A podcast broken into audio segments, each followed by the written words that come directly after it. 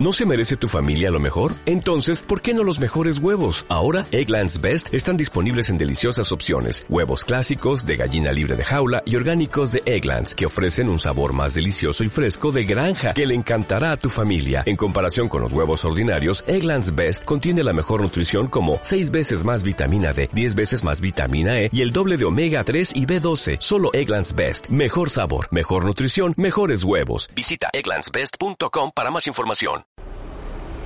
¿Estás cansado de oír siempre lo mismo y escuchar la misma canción una y otra vez? Pues te damos la bienvenida a los podcasts de Autentia Desarrollo, donde os acercamos las mejores charlas técnicas de la comunidad. CAS 2018. ¿Y de lo mío qué? Por Jair Segura y Borja Lázaro. Bueno, pues buenas tardes a todos. Lo primero, muchas gracias por venir. Ya después de dos días de evento ya estamos cansados, ya estamos terminando. Vamos a intentar que sea un poco amena, que no nos durmamos mucho ya. Y bueno, pues vamos a presentarnos. Digamos, yo soy Borja Lázaro, llevo en el mundo del desarrollo de software pues ya 18 años, yo creo, por ahí. Y bueno, pues he pasado por todo, dentro del perfil técnico, pues todo lo que se nos puede ocurrir, ¿no? Digamos, desde analista programador, programador junior principio, analista programador, programador, programador senior.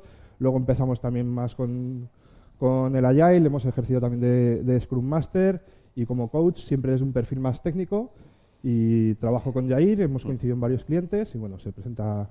Bueno, pues yo soy, yo soy Jair, trabajo con Borja, no llevo tantos años como él, tampoco tengo sus años ni su edad, o sea que tiene disculpa. Y pues como bien os decía, pues, mi trayectoria más o menos parecida, también empecé de, de programador y pues poco a poco vas subiendo, vas ganando experiencia. Y, como coach, pues hemos trabajado en varios proyectos y estamos certificados pues, en, en, LES, en SAFE y en Nexus de frameworks de escalado. Los dos trabajamos en Autentia. Y sí, como todos los están de abajo, nosotros también estamos buscando compañeros y si queréis a alguien que, que trabaje en una empresa que mola, pues nos lo mandáis de nuestra parte, que siempre nos caerá algo. Y sobre todo, nos gusta definirnos como desarrolladores porque es lo que nos gusta de siempre y es algo que no queremos dejar de hacer. Entonces, cuando nosotros trabajamos dentro de un equipo, porque siempre estamos trabajando a nivel de equipos y luego también nos relacionamos con, las capas superiores, pero la mayor parte de nuestro trabajo se centra en los equipos. La realidad que percibimos, la realidad del agilismo, es que hay esos malos olores que decimos también en programación y es que hay un haz lo que yo digo, porque además esto es lo que dice el libro y hay que hacerlo así. Los equipos son de 5 a 7 personas, no vayas a más, no vayas a menos. Se habla mucho, pero se hace poco. Hay mucho postureo. O sea, salgo bien en la foto que luego esto lo tengo que subir a Twitter. Mira qué dinámica más chula. He hecho una retro estupenda. Ya, pero ¿estás ayudando al equipo a que mejore? Hay mucho buenismo. Nos cogemos de las manos, cantamos kumbaya, todo es precioso. Pero si hay un conflicto lo rehuimos todo con mucha crema, que nadie se moleste. Si estamos provocando cambios y una de las definiciones es agentes del cambio, el cambio duele y tiene que doler. Porque es que si no duele no estás cambiando nada, al final es que cambie todo para que nada cambie. Y hay mucha imposición. Yo tengo un modelo, voy con los equipos y la primera reunión que tengo es, vais a trabajar así a partir del 1 de enero. Pero ¿cómo? O sea, esto no me lo ha contado nadie, nadie ha venido a ver cómo trabajamos, ¿de verdad esto me va a ser útil? Estamos centrados en el qué.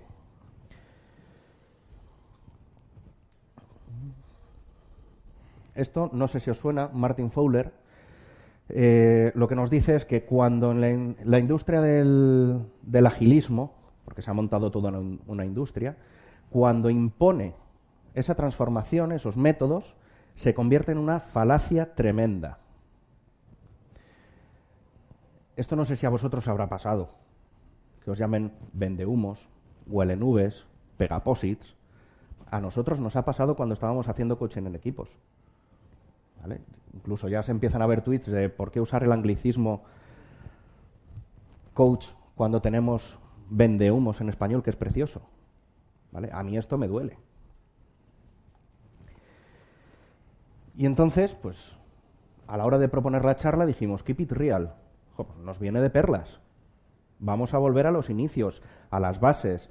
¿De dónde surgió todo esto? Surgió de los equipos de desarrollo. Y al final dices, pues, ¿en qué se basaban? En unas prácticas técnicas.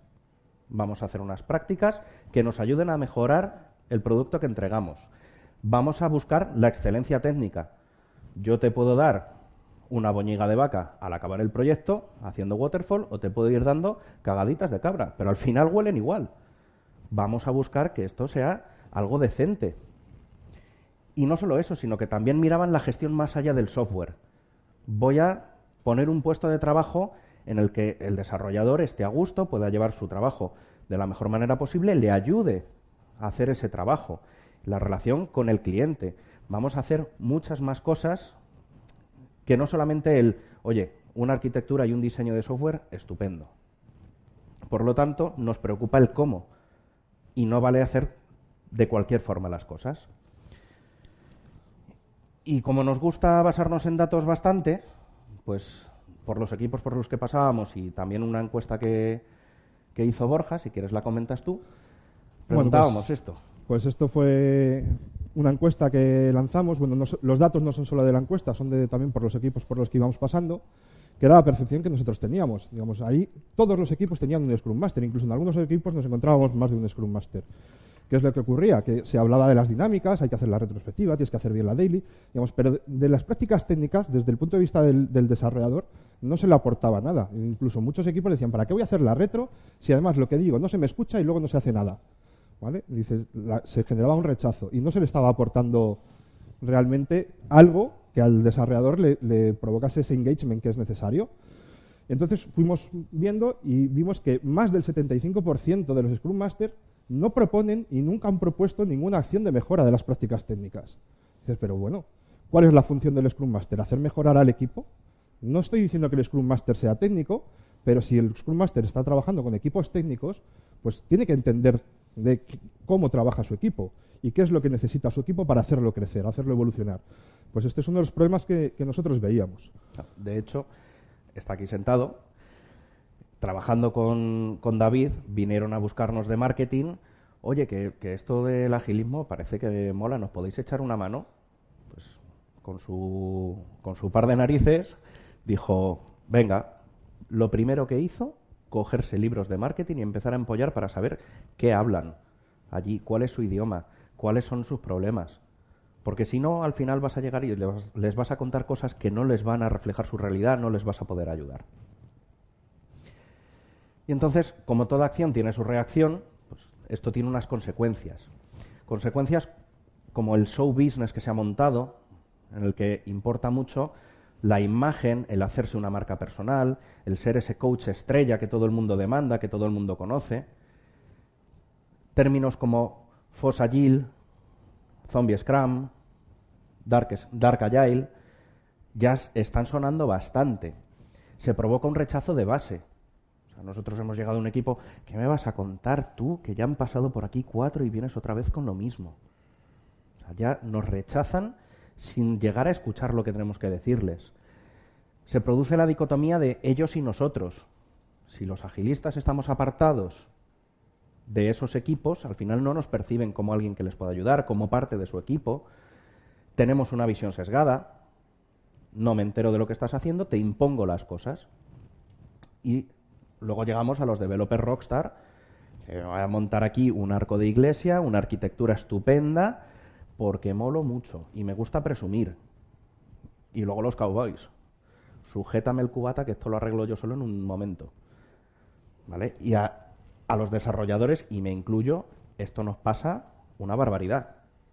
Nos gusta mucho hacer estas cosas. Hay una falta de excelencia. O sea, tú coges y dices, consultora tipo, mándame 40 para mañana. Ahí los tienes. ¿De verdad de un día para otro encuentras 40 personas con esa facilidad? Yo creo que no. Y todo eso nos lleva a una indolencia, una falta de fe. La gente deja de creer en la agilidad cuando la agilidad surge desde los equipos de desarrollo y lo han abandonado. Y es una pena que los equipos de desarrollo no empiecen a coger las riendas otra vez y decir, oye, si esto lo hemos creado para ayudarnos a nosotros, ¿por qué estamos dejando que pasen estas cosas? Y tenemos gente como Ron Jeffries, que nos dice que los desarrolladores deberían dejar el Agile, y no es el Agile en general, sino es el Agile como se está entendiendo ahora. Leeros el artículo porque la verdad que merece la pena. Y lo que nos dice es precisamente que tenemos que volver a esas bases. De Sandro Mancuso, si estuvisteis ayer en la charla, no os lo cuento porque ya lo dijo el ayer muy clarito. O sea, vamos a dejarnos de tonterías y de hacer las cosas bien. Tenemos a Martin Fowler, y Ron Jeffries en un hilo de Twitter, después de que ya le hinchasen las narices, contestó de esta forma un tanto brusca, si no estás utilizando Agile para beneficiar a todo el mundo en la organización y para ayudar a cada una de esas personas, que te den. Literalmente así de crudo lo dijo, porque ya estaba hasta las narices. Y estos son los padres del agilismo. Y bueno, esta pasamos muy rápido porque ya sabéis que el código es omnipresente que cuando estamos hablando de equipos de desarrollo, cualquier compañía en la que estéis trabajando tiene algún producto de software. O bien como producto en sí, o bien en apoyo para poder trabajar. Y tenemos el ejemplo de una cadena de comida rápida que por un ataque cibernético no puedo vender ni alitas ni queso crujiente. Entonces, la propuesta y lo que creemos que nos puede ayudar a solucionar estos problemas, pues es XP. Bueno, pues XP, Stream Programming, yo creo que es eh, bastante conocido, pero es el gran olvidado. ¿no? Digamos, aquí se han puesto mucho Scrum, se han puesto mucho Kanban, Lean, digamos, pero Stream Programming se parece que, está desapareciendo del mapa. Gracias, en, esta casa lo hemos oído al menos en, cuatro charlas. Dices, bueno, parece que, volvemos a, escuchar temas de, XP. ya, ya me siento menos solo. Sí. ¿Vale? Y bueno, pues XP, pues ya sabéis, es un conjunto de valores, principios y prácticas, digamos, en el que no solamente entran a, decirnos partes técnicas, que es una cosa buena que nosotros vemos de XP, que sí que se mete en esto, en Scrum no llega a meterse a, estos niveles, digamos, pero sí, también nos está eh, abarcando otros niveles desde el punto de vista organizativo, ¿no? de cómo tienen que ser los puestos de trabajo, cómo tenemos que hacer las releases, tenemos que hablar con nuestros clientes, etcétera.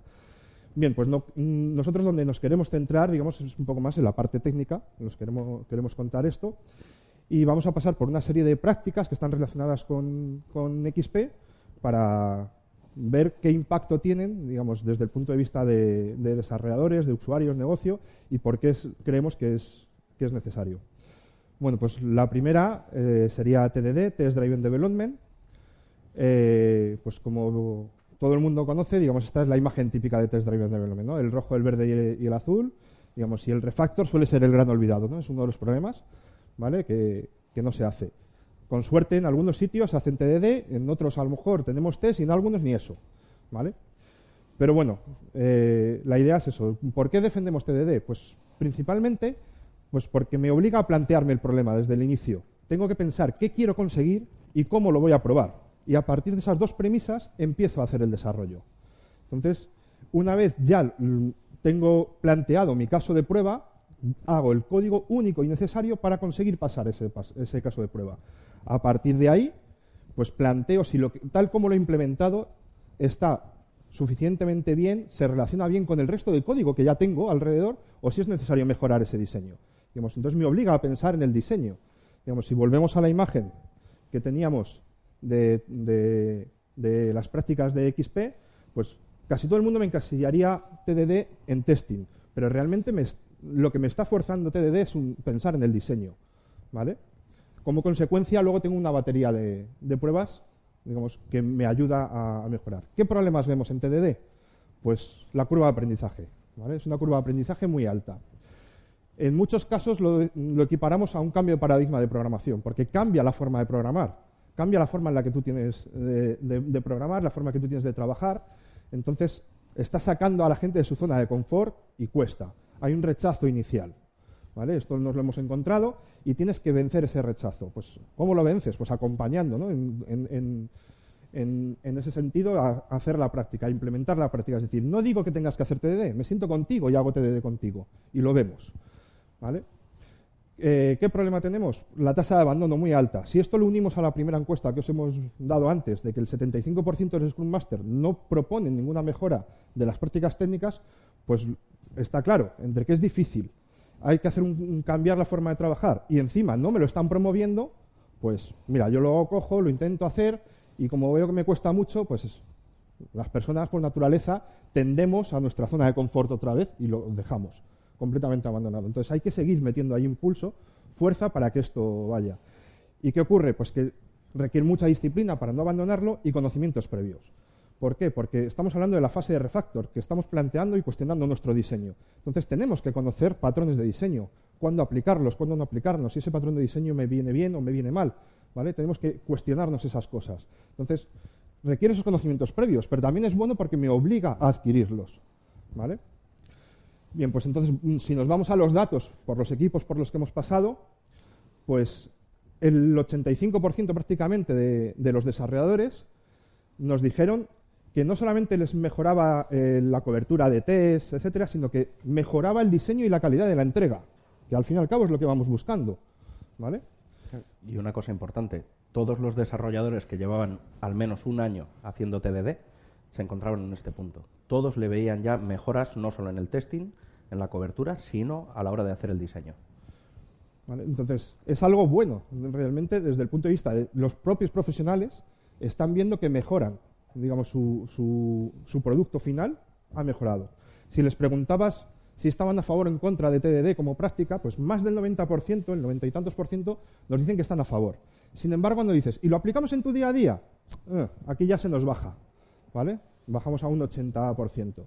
¿Qué es lo que ocurre? Pues eso, ya vemos que no, todo está bien preparado, tenemos a muchos arquitectos, que es lo que decimos, arquitectos pintacajitas, que todo va muy bien, compilan el PowerPoint, pero plantean unos sistemas que luego son muy difíciles de probar.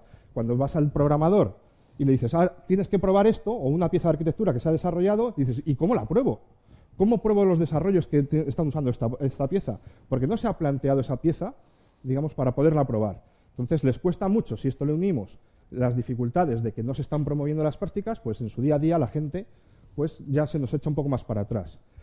Y luego, si les preguntábamos si practicaban TDD deliberadamente, pues solamente menos de un 10% nos dijeron, déjame en paz, bastantes mierdas tengo ya yo en mi día a día como para poder hacer TDD.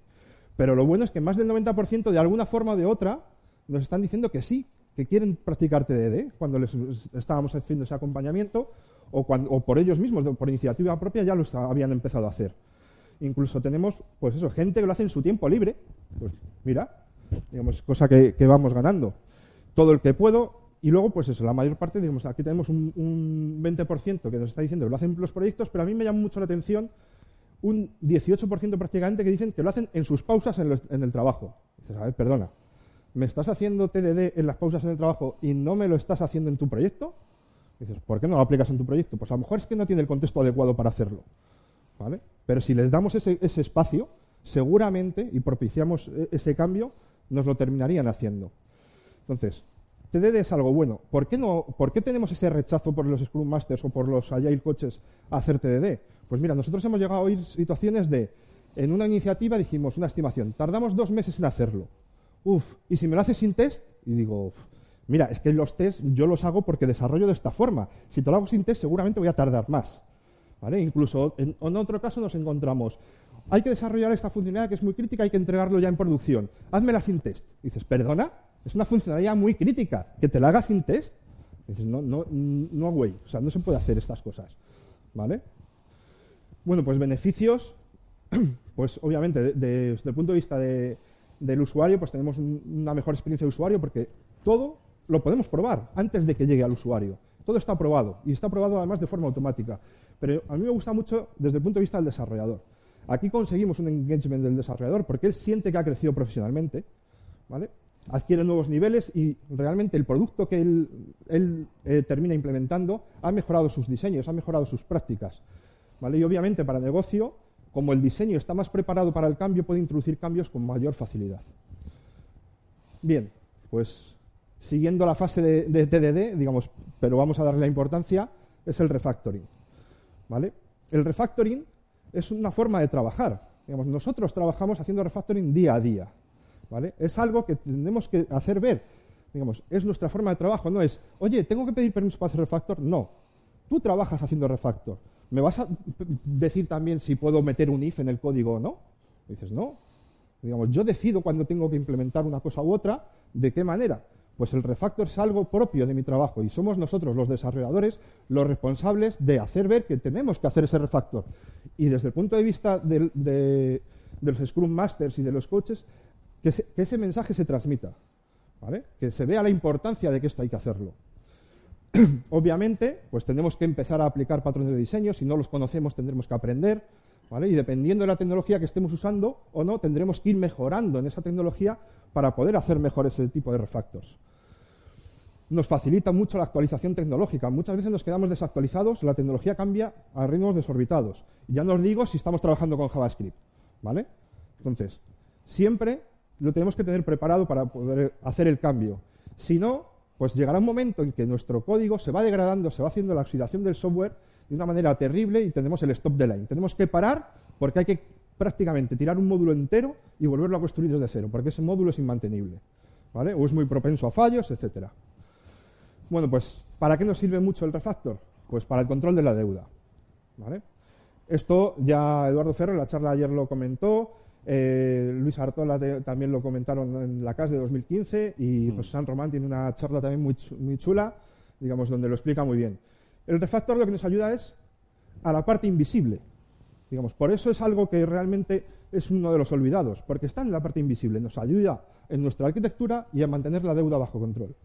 ¿Qué ocurre si yo no hago refactor? Pues que este eje se me desplaza hacia arriba, como consecuencia, bugs y deuda. Bien, pues un caso real en el que estamos todavía es en, un equipo de DevOps.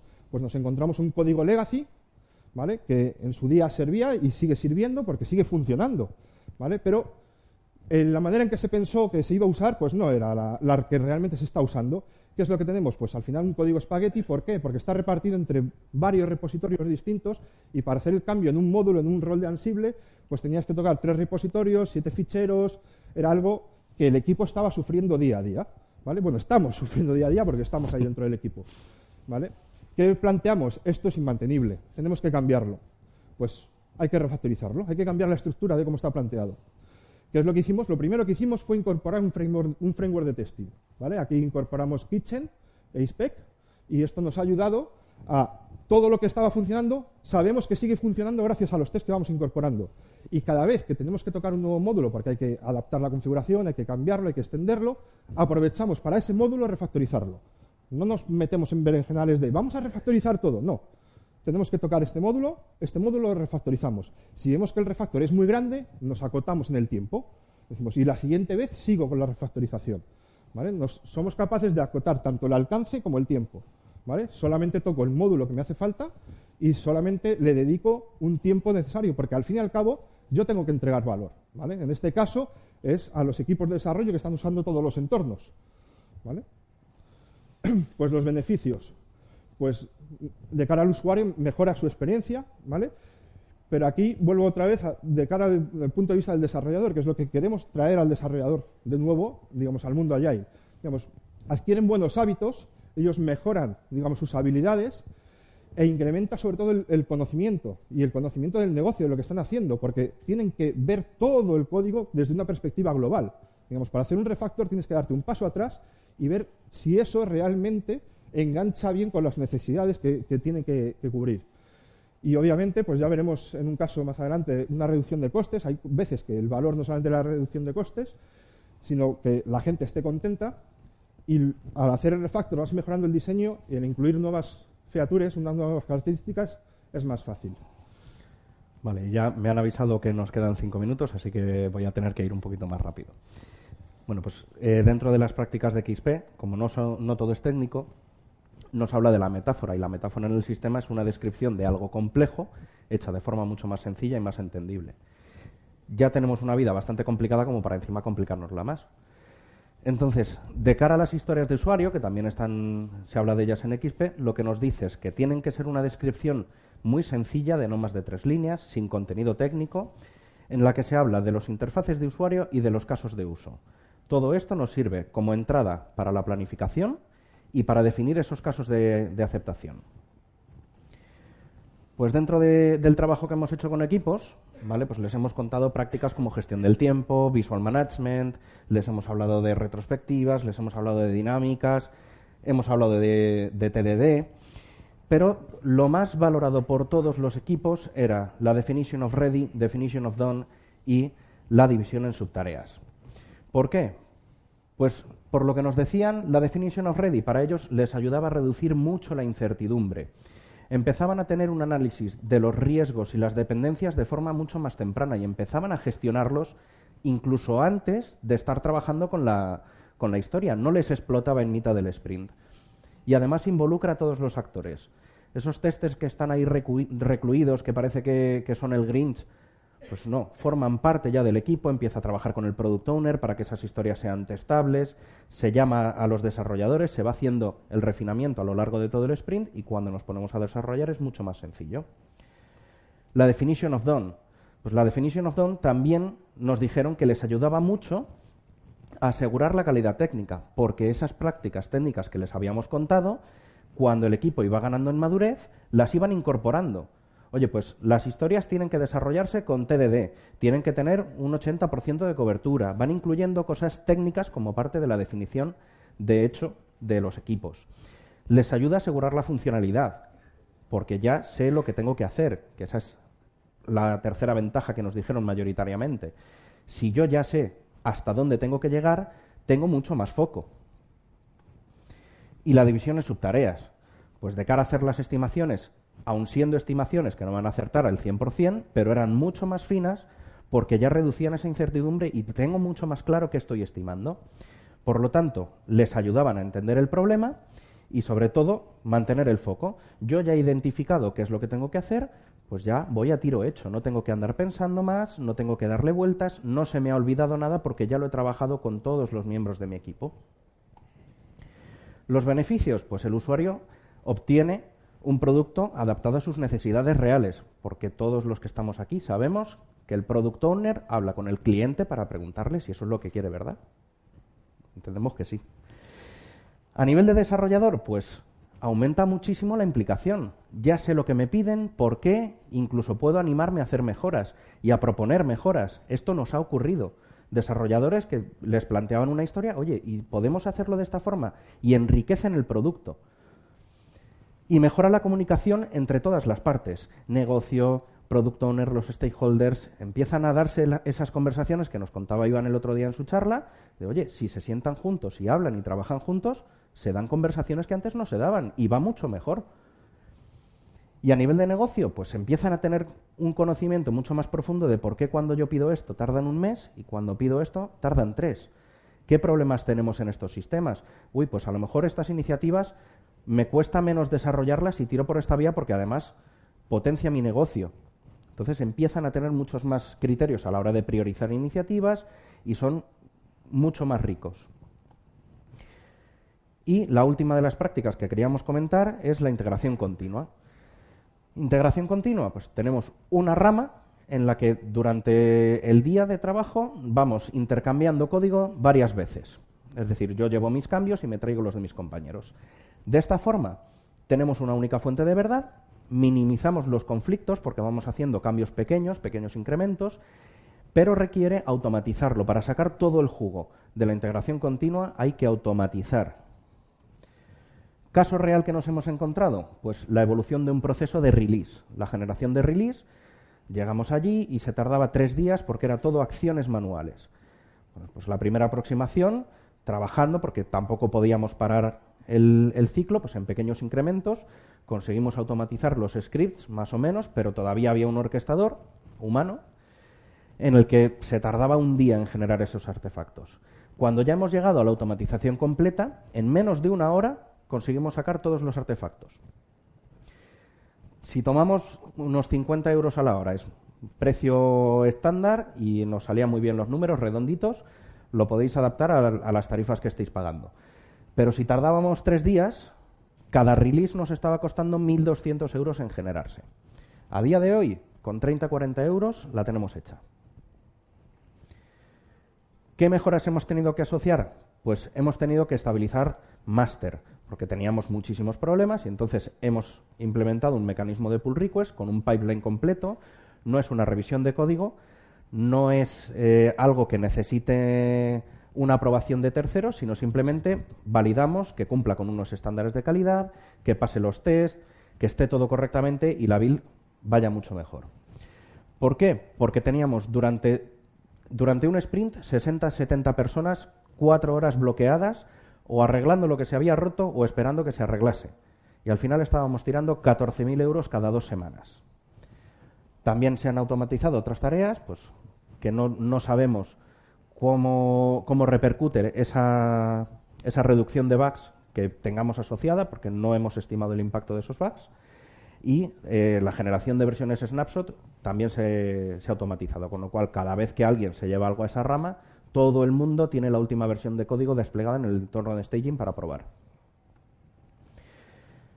Esto lo hemos hecho dos personas en cinco sprints.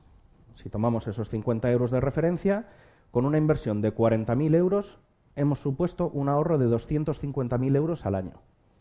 No todos los casos de refactor se pueden sacar unos números tan claros, pero es que es evidente el beneficio que tiene esta, esta práctica. Y por lo tanto, pues, ¿qué beneficios tiene? Pues la integración continua acelera el, el poder llevar esos artefactos a producción, con lo cual el cliente tiene lo que demanda mucho antes. El desarrollador adquiere disciplina, tiene que seguir esas buenas prácticas, se implican en la, en la puesta a producción y se incrementa la responsabilidad sobre el producto. Volvemos a lo de antes. Si lo siento como mío, le voy a dar mucho más cariño. A nivel de negocio, reduce el time to market, tiene una validación temprana por parte del usuario. Si yo soy capaz de desplegar pequeños incrementos de forma más frecuente, puedo empezar a jugar con esas, esas hipótesis de validación temprana. Tengo una mayor capacidad de respuesta y hay una, una reducción de costes evidente. ¿Y cómo hemos hecho todo esto? todos estos ejemplos que os hemos contado y, todos estos beneficios que se han conseguido. Pues living la vida loca. Hemos hecho algo muy, muy raro. Lo primero, formar parte del equipo. Trabajar con ellos para ganarnos su confianza y que no nos vean como algo extraño.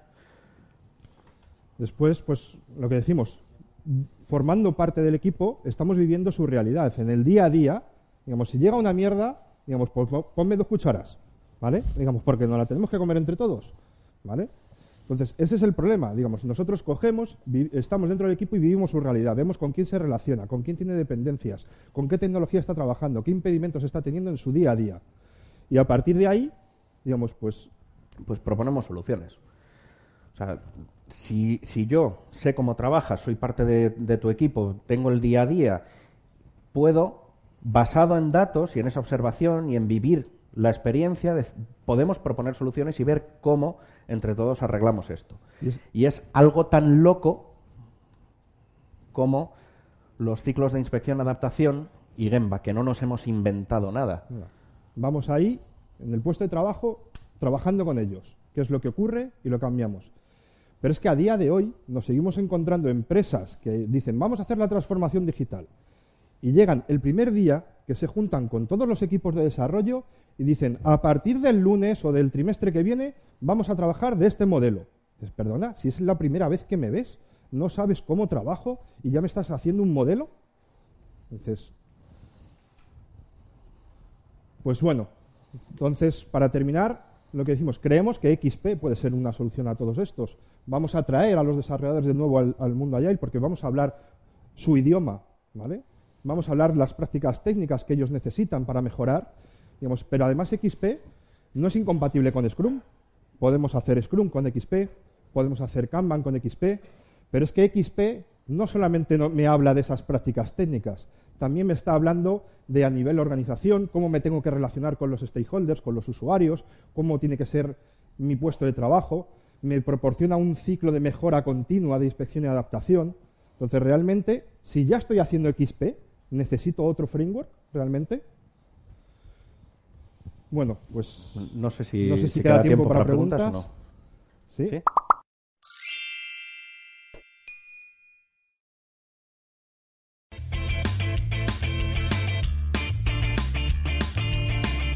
Si te ha gustado el podcast y quieres estar a la última en tecnología, suscríbete a nuestro canal de iVoox y escúchanos donde quieras. Para más información, autentia.com.